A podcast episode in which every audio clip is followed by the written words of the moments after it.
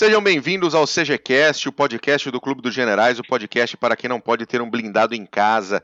Eu sou o Daniel Ibarra e hoje nós vamos falar de mais um conflito atual, o conflito, um conflito civil na Síria, que se arrasta já há mais ou menos sete anos.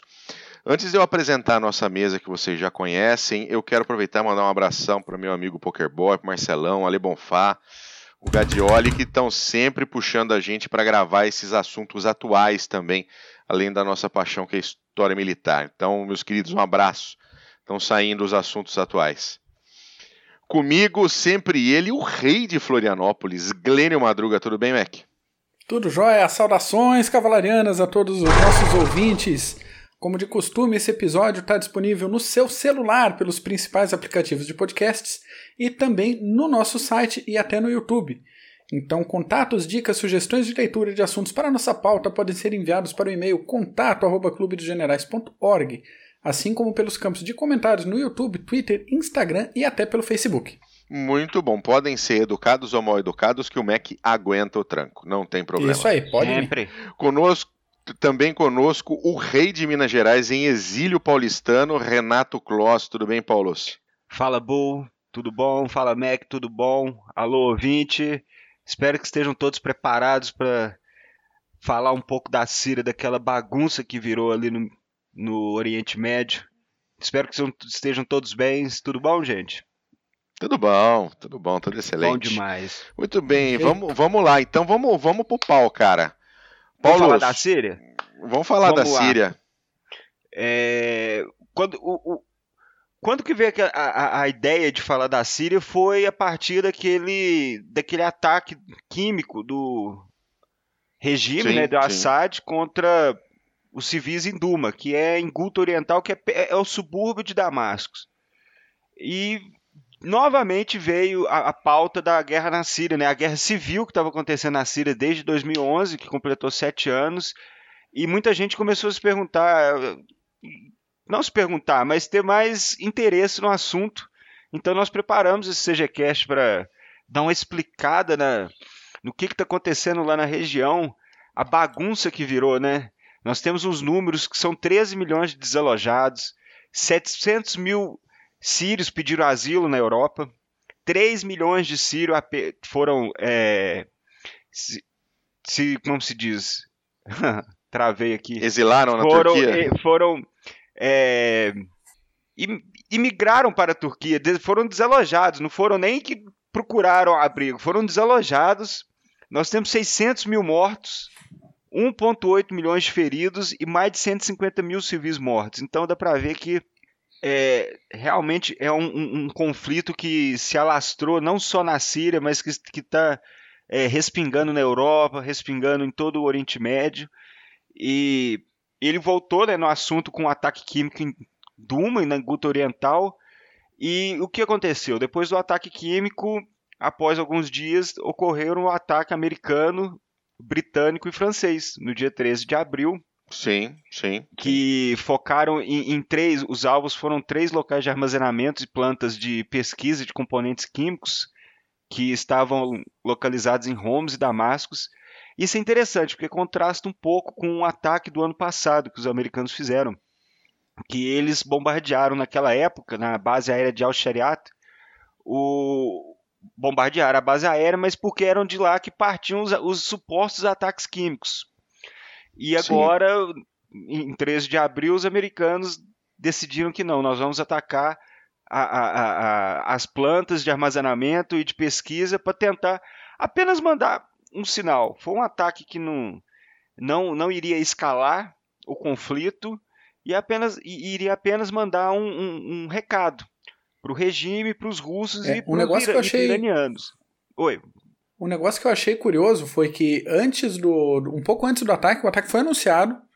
Né? Então houve ali uma movimentação internacional. A Rússia falou: oh, a gente está mandando mais navio ali para perto da Síria. Então houve um, mostrar de dentes ali, mas nesse processo público de mostrar de dentes, eu acho que rolou um WhatsApp é, falou, exatamente. o alvo vai ser ali, ali, ali. Então, sabe, o retorno, assim, deu um visualizado falou: ó, só não faz merda, bombardeia só isso aí que tá tudo beleza. Isso, foi e, okay, e no dia seguinte ao ataque, toda aquela rosnadeira passou. Assim, ah, o navio tá voltando, tudo bem, o Putin de boa falou ok, e, e vida que segue na Síria, né? Exatamente. Foi um negócio meio bem esquisito, assim, para quem Teve acompanha só pela grande mídia, foi, um processo bem esquisito. Exatamente. Teve o ataque, e parece que teve ataque, vamos supor, no dia 13 de abril e no dia 14, 15, aquela discussão, mas depois a vida voltou ao normal na Síria, que é aquela, bem, aquela população em meio a uma guerra entre um, um conflito regional e um conflito global. E a, e a população civil em meio a esse conflito todo. Então eles voltaram para o normal, que tem há sete anos o que eles vivem. É, o objetivo, qual que é o objetivo na Síria? O objetivo do regime, junto dos russos é, e também dos iranianos, é a paz. Lógico. Mas para É manter o status quo, né? Exatamente. Voltar ao que era antes. Hoje em dia, muita gente fala: qual que é o objetivo na Síria? O que a gente se espera depois de, um- de um- de uma construção uma nação? E muita gente chega à conclusão que, para chegar à paz, é deixar o Assad no poder. É, a oposição na Síria, que não existia no começo, eu vou explicar depois, mas a oposição que não existia, hoje virou uma série de grupos rebeldes, uns é, radicais, outros não, apoiados pelos Estados Unidos, tem os curdos também, mas não existe uma oposição que possa é, ter uma mudança de regime. Então, o objetivo é a paz e essa paz vai chegar através da limpeza dos enclaves, dos bolsões, é o que está acontecendo hoje. Teve a limpeza do subúrbio de Damasco, que foi a opera- operação é, Escudo de Damasco, de certas áreas que estavam sob, sob controle rebelde, rebelde desde 2012. Então, o que, que Uhum. acontece? Em 2012, quando, quando surgiram é, os rebeldes, os grupos é, lutando contra as forças do regime, o regime não tinha força suficiente para lutar contra eles. Então, o que, que o regime fez? Criou certos bolsões e deixaram esses rebeldes e cercaram até eles conseguirem se reerguer e conseguirem é, eliminar esses bolsões. É o que está acontecendo agora, que tem no, no, no sul de no sul de Damascus e também agora está acontecendo que eles estão se juntando para ir para Dara, que Hum. é no sul da Síria, onde tudo aconteceu. E o que está acontecendo? Todos esses enclaves, essa, essa limpeza que está acontecendo, estão, eles estão mandando todos os rebeldes moderados, radicais. Eles estão fazendo acordos, os russos junto do- do- dos sírios, de ou vocês se é, opõem, é, põem as armas no chão, se, se entregam e vão para Idlib, que é uma província no norte da Síria, ou a gente vai bombardear vocês. E o que está Ah, acontecendo? isso, isso inclui, esses enclaves que você fala, isso inclui o pessoal do Exército de Libertação, que era o pessoal do Exército Sírio, que resolveu não, ah, né, não rezar pela cartilha do Assad, não? Todos, inclui todos, Mac, todos, desde é, reminiscências do Estado Islâmico que tem no sul, o Estado Islâmico, depois a gente também vai falar, tem bolsões e tem um bolsão no sul e no, no, no subúrbio de Damasco. O que aconteceu foi que é, muitos é, integrantes do Estado Islâmico se renderam e, e foram, junto das famílias, foram evacuados para Idlib. Então foram desde os Uhum. moderados do exército, esse exército livre da Síria, até o, o- o- é, integrantes do Estado Islâmico. Então, estão todos sendo evacuados para lá. Para quê? Não precisa, não precisa ser muito inteligente para saber que eles estão botando todo mundo em algum lugar para depois fazer a mesma coisa. Ou vocês se rendem, vão embora daqui, ou a gente vai bombardear. É isso que está acontecendo. E por isso que muita gente fala que 2018 vai ser um banho de sangue, porque já estão se preparando. O exército turco falou que não vai se opor ao exército sírio, apoiado pelo, pelos mercenários iranianos, né, da, da guarda republicana e seus mercenários, e mais o, o poder aéreo russo e os mercenários russos. Então, eu prevejo, eu acredito que vai haver um, um- um- provavelmente um banho de sangue. Estão fechando o cerco para cagar-lhe pau em cima depois. Exatamente. É. Então a gente, a gente pode dizer com maior clareza que hoje o, o, o, Bashar, o Bashar Assad está em, tá em, em vantagem tá. contra esses grupos rebeldes, ou seja, está muito mais perto ele reestabelecer o status quo do, do, do governo e do Estado do que ele ser deposto. Exatamente. Bom, hoje o, nós podemos dizer que o Bashar al-Assad, o regime, junto dos seus apoiadores, que no caso são é, os russos iranianos, estão vencendo essa guerra civil. Isso é fato. É, o, que nós, o que é certo é que sem o apoio russo e sem o apoio iraniano, é, o Bashar al-Assad já tinha ido para o saco já em 2012, nós podemos dizer. Agora, com Sim. o apoio iraniano, já no final, de, no começo de 2012 e depois em 2015 o apoio russo, é, foi a sobrevida que o regime precisava para poder ir atrás. Vocês estão vendo que hoje eles estão já limpando os bolsões, os enclaves que se criaram uhum. no final de 2011, quando eles não tinham é, forças para atacar. E hoje eles já estão fazendo a limpeza. Hoje, dois tá, o, terços. O, Pode falar, Mark. O, o quanto que, que esse negócio do rompimento do acordo nuclear dos Estados Unidos, uma vez que os Estados Unidos estão apoiando parte desses rebeldes, esse rompimento do acordo entre Estados Unidos e Irã pode influenciar na, na situação da Síria? Eu acho que pode piorar um pouco o, o, a, essa guerra proxy que está na Síria entre os americanos, iranianos e também dos, dos israelenses. O que acontece? Com a saída do, do, dos Estados Unidos desse acordo nuclear, o, a tendência do Irã querer se, é, é, se mostrar mais presente ainda na Síria. Desde, crescer como crescer, potência local. Né? Exatamente, né? crescer como eles fizeram em 2012, quando foram ajudar o, o, o Assad. Então, uma tendência é eles tentarem buscar mais resultados na Síria. E isso envolve Israel. Porque a, a, o, o, problema de, na Síria que concerne a Israel são os iranianos e o Hezbollah lutando lá desde uhum. 2012. Nós, nós sabemos que o, o, o, a Força Aérea Israelense ataca os iranianos desde 2012, atacando os comboios de armas que chegavam para o Hezbollah e também para o governo sírio. Israel não está nem aí, não, ataca mesmo.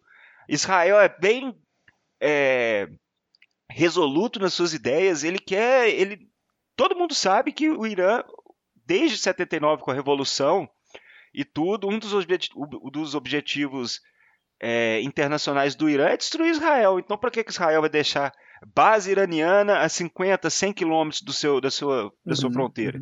De jeito é, nenhum. É, de jeito nenhum. Então, e depois é, é interessante que para a paz na Síria, a Rússia já escolheu um, um, um player internacional. Lógico, eles precisam do regime de sírio, mas os russos já escolheram Israel como parceiros em detrimento do Irã. Eles são aliados do Irã, vão ajudar no. Vão, o, o, o, a Rússia ganhou até mais influência com o Irã depois dessa saída dos americanos, como sendo um parceiro. Mas para chegar à paz na, no, na Síria, do, de toda essa bagunça que está acontecendo, a Rússia já escolheu Israel como é, um player para ajudar principalmente fazendo aquela segurança junto de Jordânia ali da parte sul. Então o Irã. Suruba, isso, hein? Isso, aí que acontece? O Irã, com a saída desse acordo nuclear e eles querendo mostrar mais. É, como se diz, força no, no, no campo de batalha da Síria, a tendência das coisas, como vocês podem ver, piorar ainda mais, né? Não, e, e a Síria toda ela é, ela está dividida, né? Você tem, você tem locais com controle turco, você tem locais de controle curdo, você tem locais de controle iraniano e russo. É uma, é uma putaria só. Tem uma, não, e tem locais de controle do Estado Islâmico no, no, no leste do país, que é um. Com, com a fronteira do Iraque, que, como se diz, é um deserto. E... É, segundo o Iraque, não tem mais tropa do, do Estado Islâmico no Iraque, então sobrou para a Síria sobrou mesmo. para a Síria. E a Síria, o que acontece? O, o, o Estado Islâmico foi para lá em 2014, surgiu, é, estava lá no Iraque, foi, aproveitou do, do vácuo que estava ocorrendo na Síria e, e foram para lá e, como se diz, eles estão to tomando vantagem ainda da guerra civil para tentarem uhum. se reerguer, porque os Estados Unidos, junto dos curdos, estão atacando o Estado Islâmico dia e noite, por ataques aéreos, ataques com ataques terrestres. Então, foi até. Eu, eu tinha falado em 2017, até escrevi um artigo falando que o Estado Islâmico ele iria é, é, perder seus pontos principais, que era Raqqa e Mossul, no Iraque, e uhum. iria, é, como se diz, se reerguer nas fringes do deserto. E é isso que eles estão fazendo. Virar, vão virar guerrilha, atacar os. Olha, ontem já teve o um ataque dos do, do, Estado Islâmico em Deir ez-Zor contra os russos que mataram quatro mercenários russos. E vai ser desse jeito, até eles se reerguerem e tal, vão virar essa guerrilha danada. E o país dividido ajuda, né? Ou o Estado Islâmico se reerguendo, ou outros do, do, dos tantos grupos radicais que estão fermentando lá, pode assumir o, o lugar também. E, e, preencher esse vácuo que até hoje, o, o, o como, como eu disse, dois terços do país está sob controle dos sírios mas tem um terço aí que é dividido entre os turcos ali no norte, com os curdos americanos ali no nordeste. Então, essa, essa bagunça ainda influencia para certos grupos se reerguerem. Né? Eles arrumam aqueles.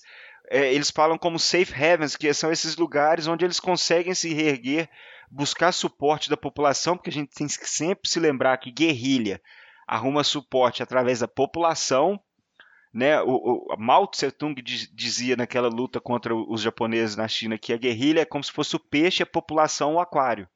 Então, essa sinergia entre os dois, eles vão procurar esses grupos rebeldes e vão tentar se reerguer, enquanto não tem paz, enquanto o regime busca derrotar os rebeldes, busca tomar controle de certas áreas, e esses players globais americanos, os iranianos, os russos e turcos vão se digladiando lá nesse campo de batalha.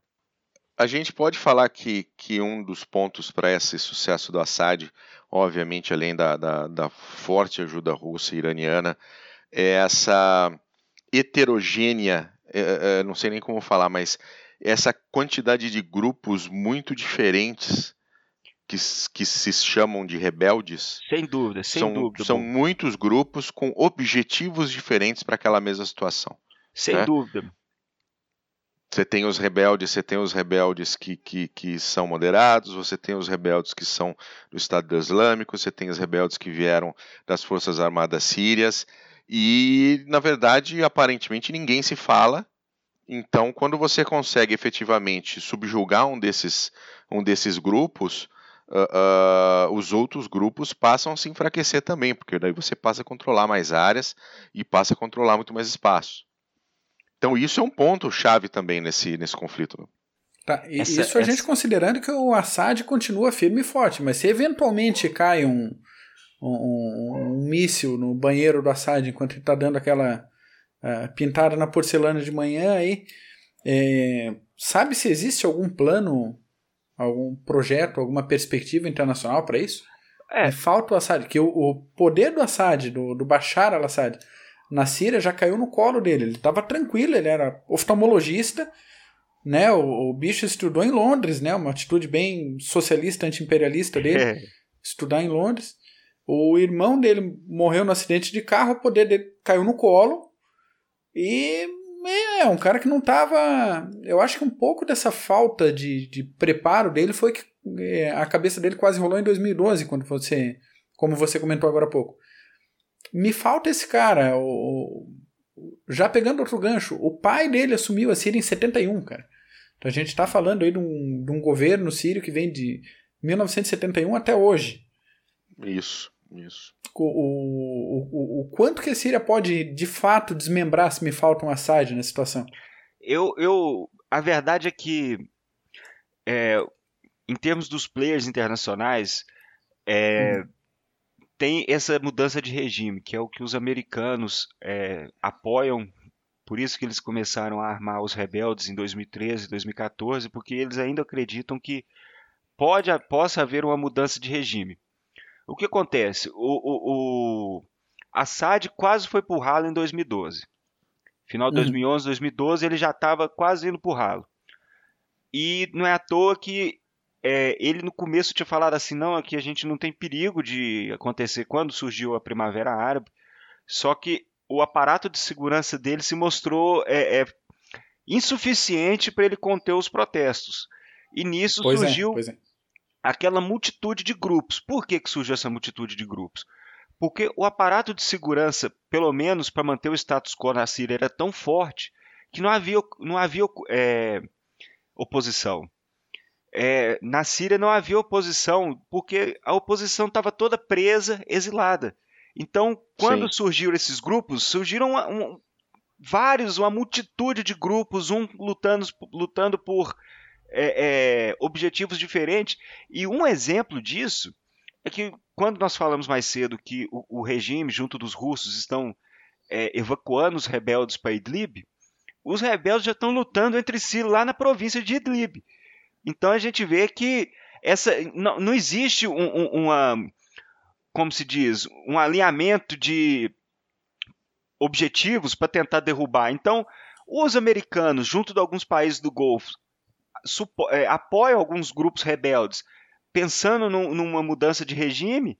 Só que essa mudança de regime é muito difícil de acontecer, porque são grupos que, tirando o exército livre é, da Síria, que foram daqueles desertores no começo da Guerra Civil, que fizeram uhum. o, o, o, exército livre, todos são querem implementar a Sharia e quase que chegam até perto do Estado Islâmico, que é o completo é, é, a completa justiça sendo feita através do Alcorão, da, da Sharia. Então, você vê esses países internacionais que apoiam um, um, uma mudança de regime, mas eles não têm, de fato, como se diz, um plano, um plano certo para uma mudança de regime no dia que, como você disse, caísse uma bomba lá no banheiro do Assad, matasse ele. E aí, o que nós vamos fazer no dia seguinte? Não tem um líder, não tem um grupo que se sobressai que poderia juntar a oposição na Síria.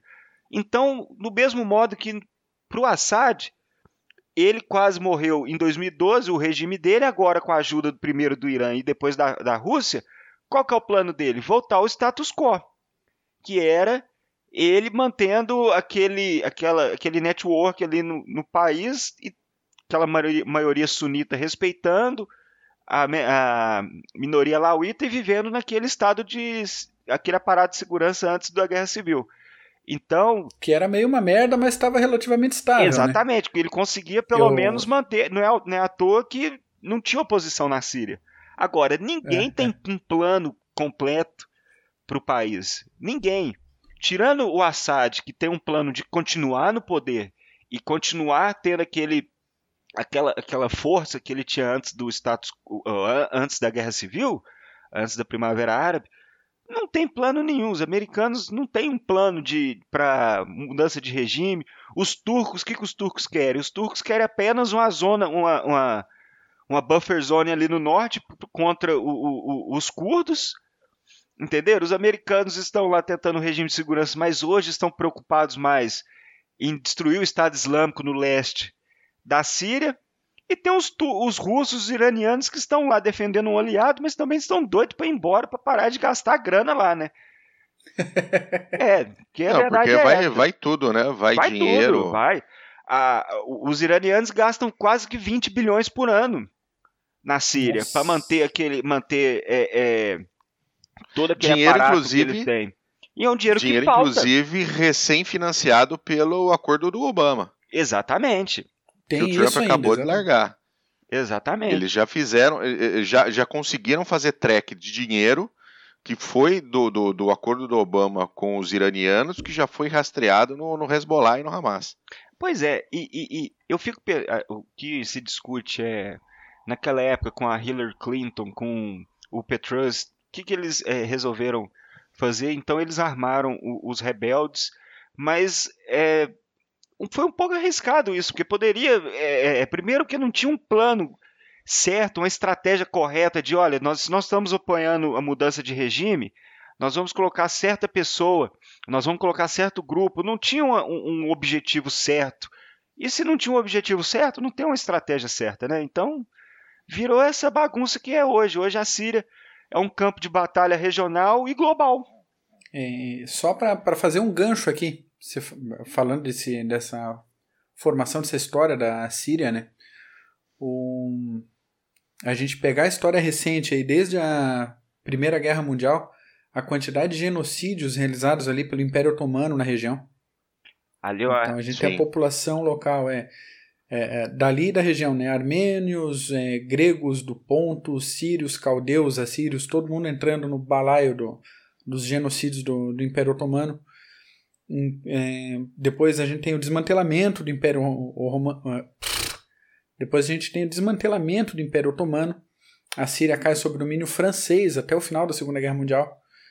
Consegue ser uma independência em 46 e logo depois em 48 a Síria já está declarando guerra contra Israel. Né? Então, Israel tinha acabado de se formar, dia 14 de maio de 48, cara. Fez 70 anos agora. Tava fresco ainda. Tava fresco, os caras já estavam de sacanagem declarando é. guerra com Israel. Daí duas décadas aí de instabilidade política, golpe em cima de golpe. Isso daí, é, só a gente lembrar o que a gente falou agora no, no CGCast Coreia. Essa época aí da década de 50, 60, a quantidade de golpe e países da, tanto da América quanto da África, quanto da Ásia, os da África saindo do processo de colonização né, no, no, da, das potências europeias e entrando nessa zona de conflito ideológico da Guerra Fria entre Estados Unidos e União Soviética. Então, tudo o que pôde ser feito de golpe, tanto por um lado por outro, foi feito para garantir essas áreas de influência. Então, em 1963, a, a Síria entra numa época de ajustes nacionais ideológicos e alinhamentos políticos, e aí entra o partido Baath, é, já deixando é, Partido letras... Socialista, né? Já, já diz. é, é isso que eu ia comentar. É Partido Árabe Socialista Baath. Isso o pessoal não conta pra gente quando a gente vê no jornal. É. É. Então, já três anos depois, em 66, tem um racha no Partido Baath e outro golpe militar na Síria. Então, esse é, o, o Baath divide-se em Baath sírio e Baath iraquiano. E eles já começam de rivalidade entre eles. Lá para frente, ali em 71, alguns anos depois, entra o pai do, do atual Assad, o Hafez al-Assad, que se dizia laico e era declaradamente socialista, segundo ele. Governou aí até o ano 2000, então teve alguns problemas já com o pessoal fundamentalista islâmico, queriam tomar o poder dele, mas nunca ganharam a força que, que ganharam a partir da Primavera Árabe. A maior façanha dele foi a guerra do Yom Kippur, se não me engano. Foram 20 dias de guerra e uma tunda que eles tomaram de Israel.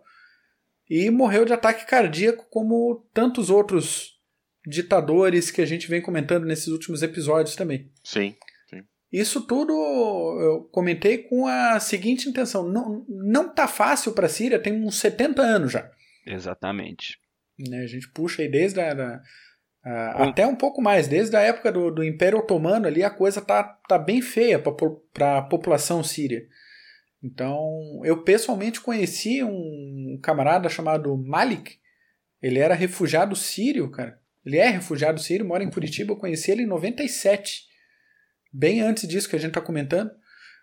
E ele já na época falava assim, cara, eu saí da Síria porque a situação lá tá muito dura e não tem perspectiva nenhuma de mudança. E é meio complicado a gente pensar ah, hoje, com tudo isso que tu falou agora, de que a, a situação, a previsão menos ruim para a Síria é cair tudo na mão do Assad de novo. Isso. É, é como se é, diz, é a conclusão, uma, uma, uma, triste conclusão de que depois de sete anos dessa, dessa carnificina, o único objetivo, a única, a única luz do fim do túnel é voltar como era antes. É. Pois é. Isso é triste. Mas, é, como o Mark estava falando, a gente pode até puxar antes do Império, do, do, do Império Otomano. Ali já passou nas mãos dos mongóis. Ali, é, é, exércitos romanos já marcharam ali é, várias e vários, vários milhares de anos atrás ali foi um, uma fronteira entre o Império Bizantino e os persas. Então, uhum. o pau quebra ali já Ali é tem... é meio, meio caminho da roça para todo mundo que vem da Ásia para ir para Europa ou que sai da África para ir para Europa ou para a Ásia. Crescente fértil. É, é rota ali, né? Crescente uhum. fértil. A agricultura se desenvolveu ali praticamente. Então, a agricultura se desenvolveu junto da civilização e é do que a gente já discutiu é, várias vezes, junto da civilização, o que, que vem? a guerra. Isso é normal. Então, mas não justificando, a gente não, não, não estamos justificando, nós só estamos mostrando que a bagunça lá ocorre há muito tempo, né?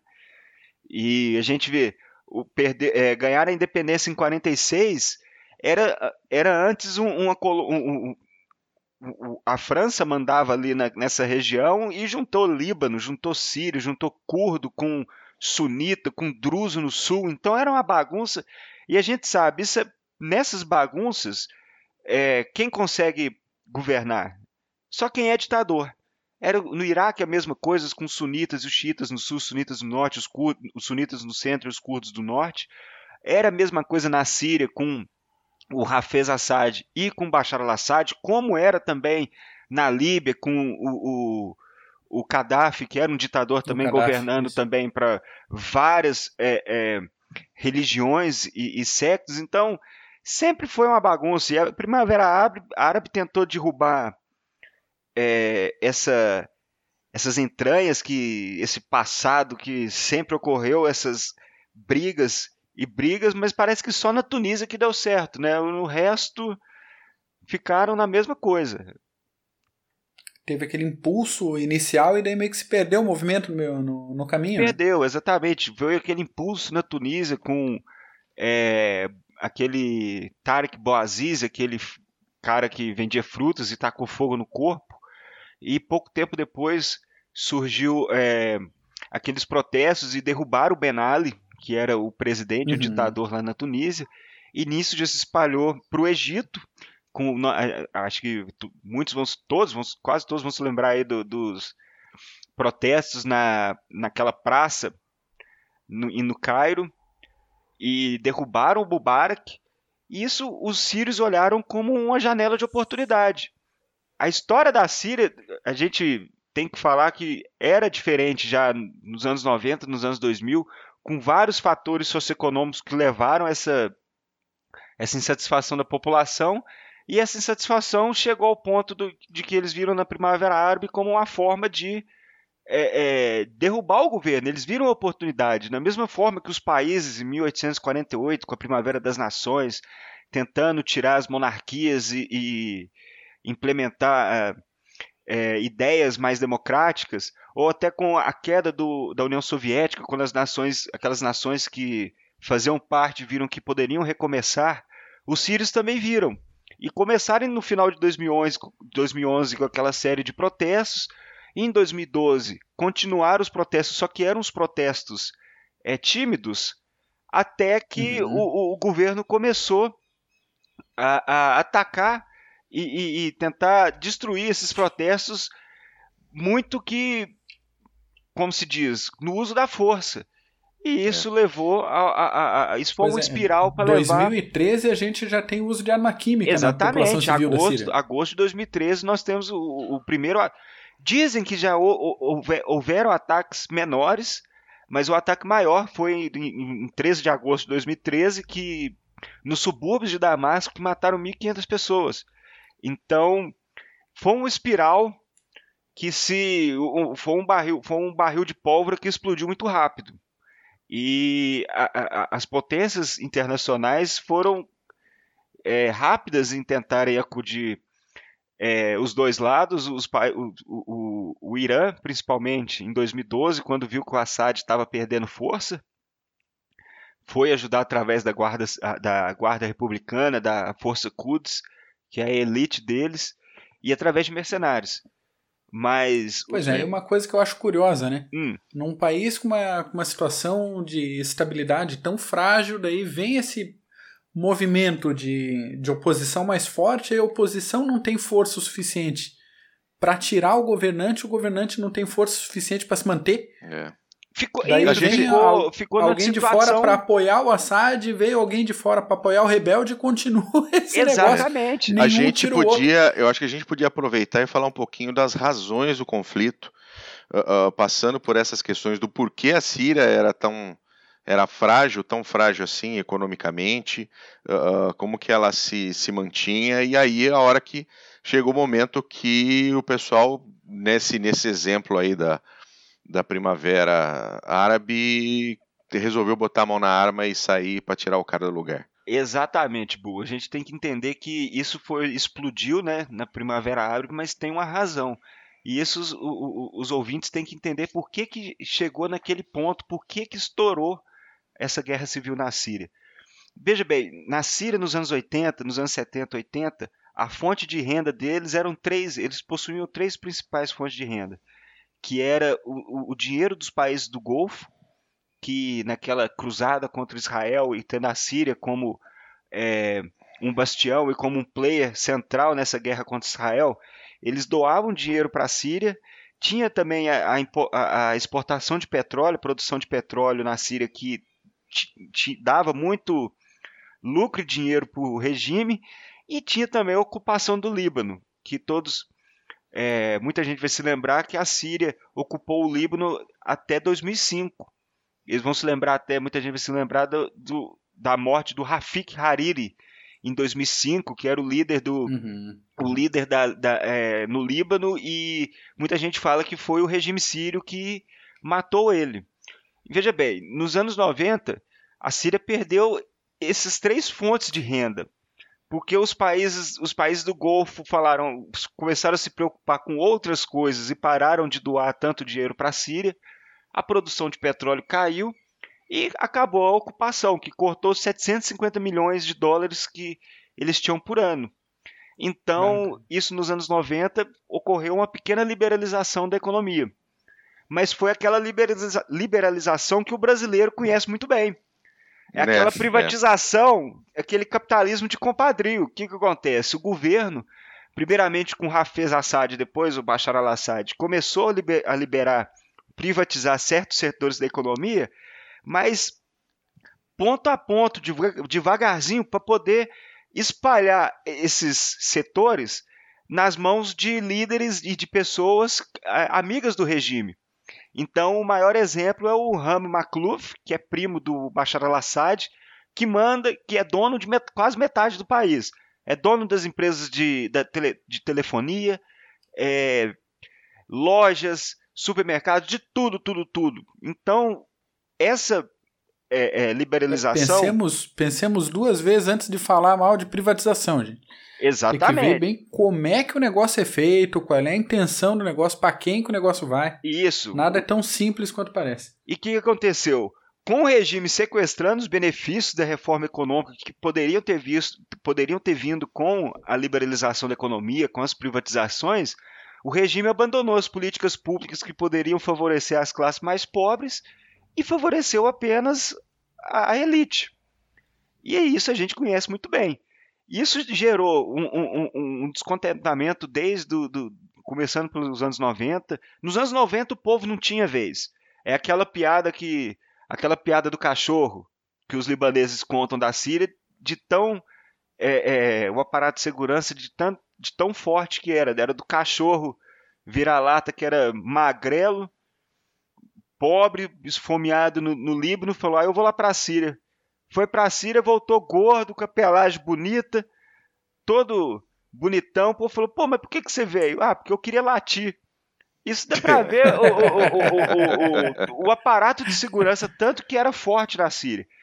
Então, com esse problema econômico, gerou a insatisfação da população. E teve uma, uma seca entre 2006, 2007 até 2010 que agravou essa insatisfação da população. Então surgiu a Primavera Árabe em 2010, já na metade de 2010, final de 2010, e os sírios viram como uma oportunidade de, olha, vamos tentar mudar isso, né? E o que, que acontece? Não havia uma oposição na Síria que conseguiria juntar, que nem nos outros países, juntar a população e tentar derrubar o governo, porque o aparato de segurança era tão forte que quem era oposição ou estava morto ou estava preso ou exilado. Então, quando ocorreram os protestos para tentar derrubar o governo, virou aquela multitude que nós que o Bu até falou, aquela multitude de grupos para tentar derrubar o governo e que nenhum também tinha força suficiente, nem o regime tinha força. Então virou esse conflito que foi se empurrando, postergando que está até hoje. Uh, então a gente está numa situação uh, onde o que a gente pode esperar efetivamente desse ano aqui? do que a gente tem ainda de mais os sete, oito meses de, de 2018 para a Síria. Nenhuma mudança muito, uh, muito drástica dessa situação ou uma mudança drástica, Paulo? Não, eu acho que ainda vai haver confrontos, principalmente para do regime dos russos, na verdade do regime, os mercenários iranianos com poder aéreo russo e os soldados sírios para tentar é, é, limpar, limpar Idlib, né, que é esse último é, bastião rebelde no norte da Síria. Irão haver combates para limpar, limpar os outros enclaves no sul da Síria também, em Dara. Então acho que até o meio do ano vai haver combates pesados. Mas eu não espero também que vá haver uma paz num futuro próximo, porque há muitos players internacionais lá com objetivos distintos que ainda não se entenderam. Os russos, junto dos sírios e, e, e os israelenses, estão começando a a criar um, um, uma paz, um acordo de paz, mas eles estão deixando de lado um pouco os iranianos e isso os iranianos não vão deixar barato. Os iranianos estão sangrando desde o começo de 2012, estão gastando dinheiro, sangrando, custando arrumar mercenários, até mercenários afegãos, que eles ganham a oportunidade de se estabelecerem na, no Irã mediante lutar pelos iranianos na Síria. Então, tem os turcos no norte que ainda estão querendo é, montar aquela zona de segurança contra os curdos. E tem o Estado Islâmico que virou uma guerrilha. Então, poxa, 2018, vamos pensar para 2019, talvez, sei lá. Mas por agora, eu acho que ainda vai muito sangue. Ninguém rolar. gosta de curdo, né? Todo mundo persegue curdo na região, cara. Curdo só Todo se mundo, fode. Exatamente. Se, sempre se fuderam. Foram gaseados pelo, pelo, pelo Saddam Hussein pelo Saddam, isso. Foram gaseados pelo Saddam. Que e o que, que, acontece? Às vezes é, é, difícil até você defender um Estado curdo no norte da Síria, no norte do Iraque, porque tem é, um, é uma região curda, mas tem muito sunita também, tem muito católico, tem outras outros sectos, outras religiões. Então, às vezes é difícil para eles se imporem nessas regiões. Então, a forma deles se imporem foi lutar contra o Estado Islâmico, lutar contra os rebeldes. Até por isso que eles resolveram pegar em armas. E, modéstia à parte, os curdos lutam e estão sustentando essa, essa guerra por muito tempo também. Tá, uma outra pergunta que eu queria fazer para ti, hum. Paulo. Ah, os Estados Unidos vinham numa política externa de não se meter muito em conflitos que não afetasse diretamente os Estados Unidos, isso desde Somália 93. Certo. Como não tem muito futuro para a situação dos rebeldes na Síria, pelo menos é, daqui a gente percebe que não tem muita é, possibilidade por uma derrubada do Assad e tal. É, você vê alguma possibilidade do, do Trump mandar um. Deixa de mansa merda aí, não quero mais saber desse troço se virem? Ou é muito complicado para a política externa americana fazer isso agora? Vejo, vejo. Porque tá vejo, custando sim. dinheiro, tá custando muita grana isso daí. Eu acho que o Trump tem muito problema em casa para se preocupar do que ficar botando grana federal na, na Síria, né? Exatamente, Mac. E o Trump já falou mais de uma vez que o objetivo é trazer as tropas, trazer o poderio americano de volta, sair daquele lamaçal. Só que uhum. ainda uhum. o, o que acontece? Os Estados Unidos hoje fala, é até engraçado, porque a o, o Tillerson fala que eles estão é, é, buscando apenas derrotar o Estado Islâmico, enquanto que aquela a, como que chama aquela do da OTAN, aquela, aquela secretária que eu, me fugiu o nome dela, mas ela falou que Bela pergunta, hein? Pois é, esqueci o nome dela. Mas ela fala da OTAN que ou da ONU? Da ONU que tá que briga pra caramba, defende a posição americana Poxa, me fugiu da memória. Desculpem. É, mas problema. enfim, ela, ela defende que o objetivo americano é a mudança de regime, quando o Tillerson defende que é apenas destruir o Estado Islâmico. Então a gente vê até uma. Um, não há um objetivo. o nome Unidos dela é Nick tem... Haley. Exatamente. Porra. Nick, Nick Haley. Haley. Se um dia você ouvir esse podcast, desculpa. Desculpa. Foi muito mal. bonita ela. é, ela é, é, e ela põe põe pra fuder lá quando, quando tem que brigar com todo mundo lá. Mas enfim. É, a Nick Haley com, dizem que o objetivo é a mudança de regime, enquanto o Tillerson fala que é a destruição do Estado Islâmico, então a gente não vê um, um objetivo concreto é, dos, dos, americanos na Síria.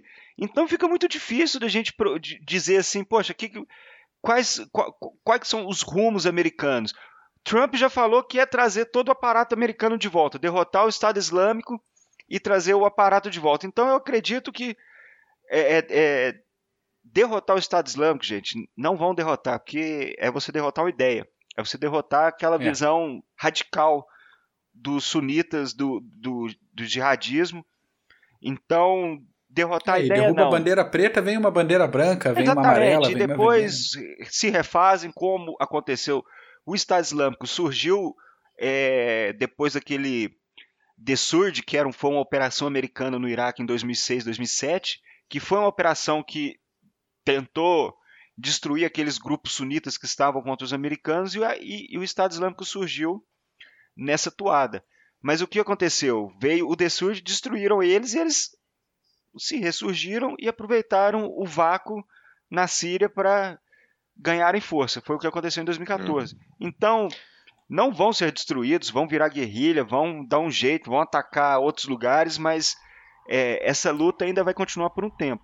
Então, para os americanos ainda é, é, não, é dúbio, não se sabe muito bem. Derrotar o Estado Islâmico, vão embora, depois vão, vão continuar apoiando uma mudança de regime, vão largar uhum. daquele lamaçal. Então, nem eles sabem muito bem o que está acontecendo. É. Então, vamos e, imaginar. E, e, e, os americanos, eles, eu acho que o primeiro objetivo deles uh, é não fazer com que aquela região piore o que ela já é. Né? Você só tem Israel como país uh, democrático e aliado, cercado de uma série de, de, de inimigos.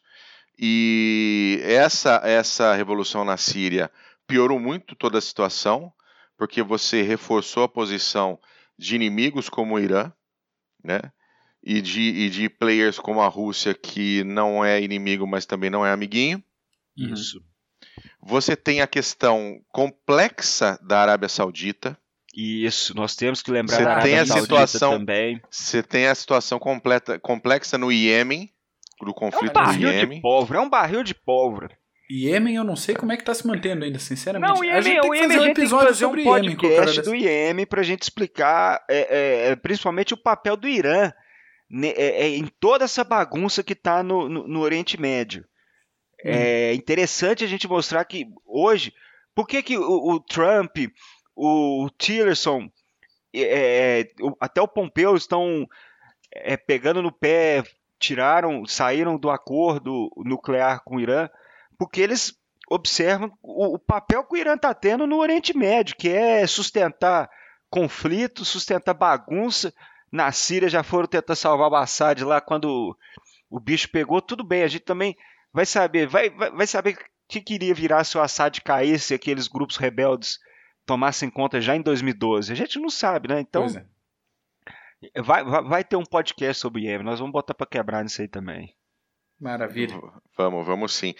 Mas é, a situação da Síria é basicamente essa. Um, nós temos a hoje um, um, uma situação onde provavelmente, continuando os rumos que, que, que, que estão sendo tomados, o, o, o Bashar al-Assad vai conseguir manter o seu status quo, uh, vai ser uma vitória estratégica russa, uh, talvez não seja uma vitória estratégica iraniana, afinal os russos preferem Israel como seu, Isso. seu player de segurança, uh, afinal realmente o Irã é um barril de pólvoras, né? E o russo já lida com outros como a Ucrânia, como a Chechênia, então não precisa de mais um. E é uma situação que toda aquela violência não tem hora para acabar, né? Não tem, e a gente tem que lembrar, é, é, tem que dar o braço a torcer também para os russos que chegaram lá. É, hoje em dia não é nem o regime que tem a última palavra, são os russos que têm a última palavra é, sim, em relação a, a, aos affairs deles lá, com a, a, relação dos acordos de paz com os rebeldes, evacuando eles para Idlib. Essa é, estratégia de evacuar os rebeldes é uma estratégia que, que, os russos resolveram implementar e o regime, o regime e o Irã foram contra no começo porque queria pegar todo mundo, queria fichar todo mundo, queria pegar como eles são acostumados de expurgar todos que tinham algum algum problema ou que lutaram nesse conflito. E os russos não, nós vamos evacuar, nós vamos fazer tudo direitinho, vamos botar eles em Idlib, depois nem que a gente tem que fazer uma, um, uma campanha de bombardeio estratégico, o que eles vêm fazendo em outras regiões, que nem a Alepo em 2016 uhum. foi, foi, foi tomada sabe através... fazer direitinho. Exatamente. Depois vai bombardear e vão, depois a gente lida com eles, mas primeiro nós vamos limpar a área.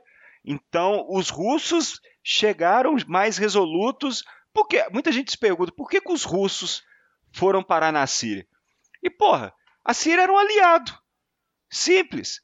Você acha que vai deixar, um, vai, vai deixar um aliado é, é, num, num, num, loca, num, local estratégico, que nem é o, o, o, Oriente Médio, vai deixar um aliado lá se ferrar, ser destruído e virar uma bagunça?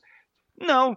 Eu vou lá ajudar, vou aumentar é, minha, minha, minha influência e a influência russa. Vamos, temos que falar, desde 2010, agora em 2018, aumentou muito no cenário internacional, principalmente Sim. por essa, esse conflito na Síria. Então, e ainda paga de bonzinho de estar tá lutando contra os terroristas, contra os radicais islâmicos. Então, para a Rússia, então, está sendo muito, tá, muito custo. Estão com mercenários. Russo não liga para mercenário. A gente tem que entender que morreram 200 é, mercenários russos em fevereiro, quando eles tentaram tomar uma base que tinham americanos dentro da base. Os russos não estão nem aí, porque eles são mercenários, eles sabem do, do risco que estão correndo. Sabem do risco, é, eles é, exatamente. Não vão, estão sendo pagos para isso, estão sob contrato, te fode. É, é tem, tem emprego lá na Rússia que é pior. Aí eles vão, vão lutar lá na Síria lá e a Rússia não vai deixar que a sua política interna internacional seja moldada por 200 mercenários que morreram no meio do deserto. Então, para eles ali, a, a, visão é macro. E eles estão tocando do jeito que eles querem, né? À toa que eles têm um regime sírio na mão. Maravilha. Muito bom, senhores. A gente está chegando no, no, fim do nosso tempo aqui. Ô, Mac. Opa. É, a gente esqueceu das curiosidades da história militar, é isso mesmo? A gente isso, esqueceu, é não tem mesmo. problema, a gente deixa para depois, a gente faz no próximo, o papo tá bom. Não, vamos fazer, você tem aí? Eu tenho, peraí, Vai, então deixa eu voltar minha pauta aí. aqui. Peraí, deixa eu passar a moto, pô. Essa merda dessa motoneta aqui. Exploda, desgraça. Enquanto, enquanto o Mac é, tá pegando aí, só pro ouvinte tá é, botar uma ideia na cabeça é, sem a ajuda do Irã em 2012 e sem a ajuda russa em 2015, o, o regime sírio tinha ido por ralo. Foi que nem a gente, nós falamos mais cedo várias vezes aí. Então, é, a gente vê tanto que é importante a, a gente prestar atenção nessas intervenções, nesses apoios, suporte que esses países dão aos outros. Presta atenção, a gente fala para tentar entender, porque esse é o contexto para a gente entender é, é, a guerra em si, o que acontece lá. Para a gente entender o que acontece nos conflitos armados, a gente tem que entender o contexto. E a guerra civil a gente entende muito pelo contexto da entrada dos iranianos tentando ajudar. Por quê? Porque a Síria era um ponto importante, estratégico para o Irã, não podia deixar o, o regime de Assad cair. E depois dos russos em 2015, que também é, para dar um apoio maior, um, um, um turbo, uma força maior para os sírios para tentar reverter e conquistar e ganhar um suporte no Oriente Médio. Então, é. ninguém é bobo, entendeu? Eles são todos racionais, Não, são nenhum. todos racionais. Não, e um, um ponto também para colocar no, no, que você falou, uh, o fato do Bashar al-Assad, se ele, se ele tivesse caído lá em 2012, isso não quer dizer que a região estaria estabilizada. É, pelo contrário, ele, eu acho que seria. Ele ia até... cair e aí você ia ter, entre os, todos os grupos rebeldes, uh, uh, uma guerra civil Isso. entre eles para saber quem estava no controle. Então a Síria provavelmente ia ser fatiada. Ia virar uma Líbia. Islâmico teria até mais força. Ia virar uma Líbia. Ia virar uma Líbia, é. um Afeganistão, é. que tinha Aliança é. do Norte com o Talibã, com negócio financeiro Exatamente. de um lado, financeiro do outro. Daí o, o financiado resolve mandar merda e, e pega, pegar o poder de volta e por aí vai. É, não, Exatamente. Certamente não estaria melhor. É isso aí. Mac, Curiosidade. curiosidades da história militar. Já que a gente está falando de Síria e a gente fala de Síria, a gente fala de Damasco. Já pegando uma mini curiosidade, Damasco disputa junto com Jericó e com Biblos o título de cidade mais antiga continuamente habitada do mundo. Então ela é atualmente a cidade capital mais antiga do planeta. Então já viu guerra Agora, demais, isso aí já pode ter certeza. Com certeza, mas a curiosidade mesmo que eu tinha separado é sobre as tradicionais lâminas de aço damasco, aquelas facas, espadas que têm o aço rajado, que formam aqueles padrões visuais depois do polimento. O processo de fabricação disso envolve diferentes tipos de aço que são esticados, dobrados, torcidos, batidos repetidamente até formar aquela estrutura. Então a fama, a qualidade desse aço eram quase místicas e dizia-se na Idade Média que uma espada dessas podia cortar uma pluma suspensa no ar e ainda assim manter a sua afiação mesmo depois de horas e horas de batalha. O segredo dessa fabricação foi mantido pelos melhores cuteleiros da, da Idade Média e da Idade Moderna e passou de um para o outro, mas no fim das contas, com a, o aumento da quantidade de armas de fogo, o segredo da fabricação fina ali se perdeu por diversas gerações. Então, as tradições apontam o segredo do processo na fase de têmpera, que é um dos processos térmicos de resfriamento da lâmina depois da forja e dobra e batimento do metal. Algumas lendas afirmam que a lâmina devia ser resfriada em urina de garotos ruivos. Ô, Isso, essa lenda aí tá é lenda Lenda inglesa, Bu, lenda inglesa. Separa a garotada lá, mija no potinho e resfria a lâmina no, no baldinho. Outras lendas contam que o ideal era urina de cabras com 3 anos de idade que tivesse sido alimentada só com brotos por 3 dias. Puta que pariu. Também um negócio meio estranho. Cuteleiros que sabiam já como tirar dinheiro de turista afirmavam que o segredo era usar sangue de dragão. Então, ninguém vê o dragão, tudo bem, né? Fica pra lenda.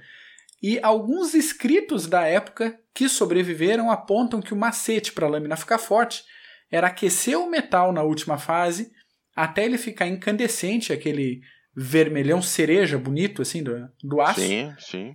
E daí enterrar a lâmina no corpo do escravo bem forte. Então a força do escravo passaria para o metal. Puta que eu pariu.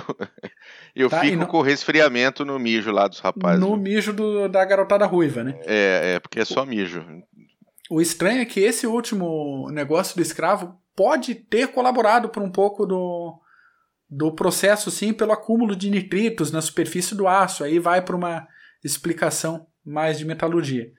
Mas os estudos mais recentes apontam que o macete mesmo, na verdade, era a quantidade de carbono em algumas das camadas de aço que podia chegar a 2%, em comparação com os 0,4% e 0,6% de carbono nos aços tradicionais. Então algumas camadas eram realmente mais maleáveis e outras mais duras, formando ali o contexto do aço damasco. É Muito é bom, excelente curiosidade, hein, Mac? É legalzinho, né? É, falar de lâminas de aço é um assunto sempre Gostei, muito legal. Assim. Gostei isso, muito. Mostra, isso mostra no fim, puxando lá no fim também, não dando uma poçada, mas daquilo que a gente falou que é uma área volátil, então essa lâmina ficou conhecida. Imagina a, a, a, tradição dela e quantas vezes ela já entrou em batalha contra diversos povos, diversas civilizações ali, porque, como nós dissemos mais cedo, tem 12 mil anos de, de sangue jorrando ali. Sim, eram vendidas, a tecnologia foi embora. Então tem. Esse tipo de aço era muito cotado para fabricação de katanas. Olha só. Os japoneses aperfeiçoaram isso, ficava centenas de camadas de aço para fazer ali o aço perfeito para as lâminas japonesas. Então é um negócio que realmente ganhou o mundo essa tecnologia de guerra da Síria. Bem legal. Muito bom. E temos bibliografia, senhores? Temos bibliografia. Vou começar, vou atravessar no Paulo aqui, já encerrando já a minha participação mandando. de hoje. Eu trouxe três indicações porque eu, uma das coisas interessantes para entender o que acontece na, nessa guerra da Síria é tentar acompanhar uma boa variedade de canais internacionais que acompanham o conflito. Então, se ah, der para você acompanhar. Eu ia falar isso também. É, acompanhar é. jornal russo que fala disso, que tem edição em inglês, cara. Vai atrás, é legal.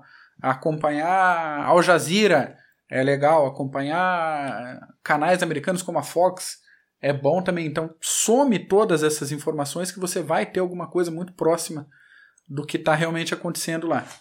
Então, o primeiro livro do dia se chama Na Pele de uma Jihadista. É um livro da Companhia das Letras lançado em 2015. Ele é um relato de uma jornalista que quer entender como funciona o processo de recrutamento de mulheres para os grupos radicais islâmicos. Então ela finge cair na armadilha de um recrutador online e faz todo o processo até ela chegar muito perto da fronteira da, da Síria.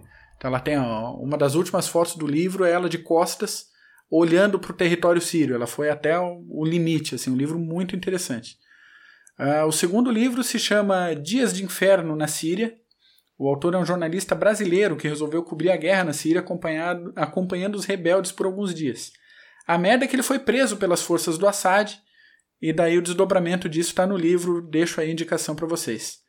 Uh, o terceiro e último livro que eu coloco hoje é o relato de um professor de francês que decide sair da Síria em busca de paz para ele e para os seus familiares.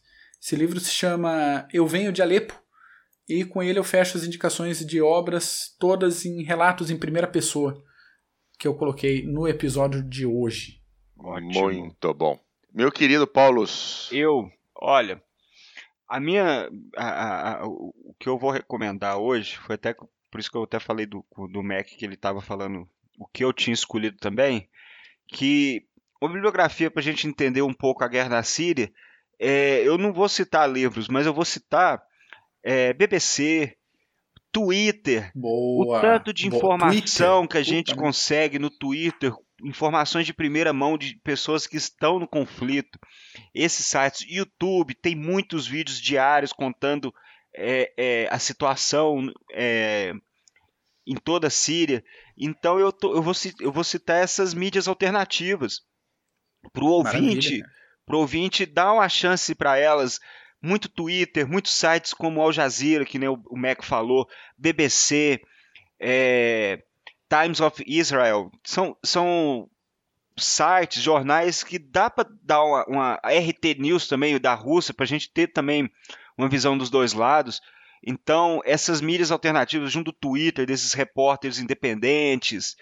Então, isso vale a pena demais. São muito, eu já aprendi muita coisa puxando por esses, é, esses canais alternativos, e é isso que eu iria recomendar para o ouvinte, para procurar um pouco mais saber do que está acontecendo lá na Síria através desses canais alternativos, Twitter, esses sites internacionais, Reuters, AFP, Gente, tem muita informação. A gente tem que aproveitar esse boom de informações que está tendo hoje em dia em nosso, nosso próprio é, é, é, nosso próprio bem próprio, o nosso próprio bem, entendeu? Então a gente tem que aproveitar. Essa aí, essa é a minha dica.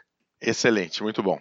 Então, Paulo Mac, muito obrigado pela presença de vocês hoje. Foi excelente podcast e a gente volta na semana que vem. Beleza? Um abraço, valeu. Abraço. Valeu, gente. Um abraço. Tchau.